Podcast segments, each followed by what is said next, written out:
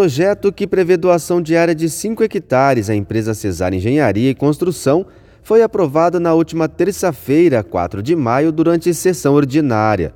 O vereador Delei Pinheiro comentou sobre emenda de sua autoria, que visa beneficiar as famílias que vão ocupar essas moradias. Quando você constrói esses apartamentos, quando ele vai passar para o mutuário, ele sofre uma avaliação.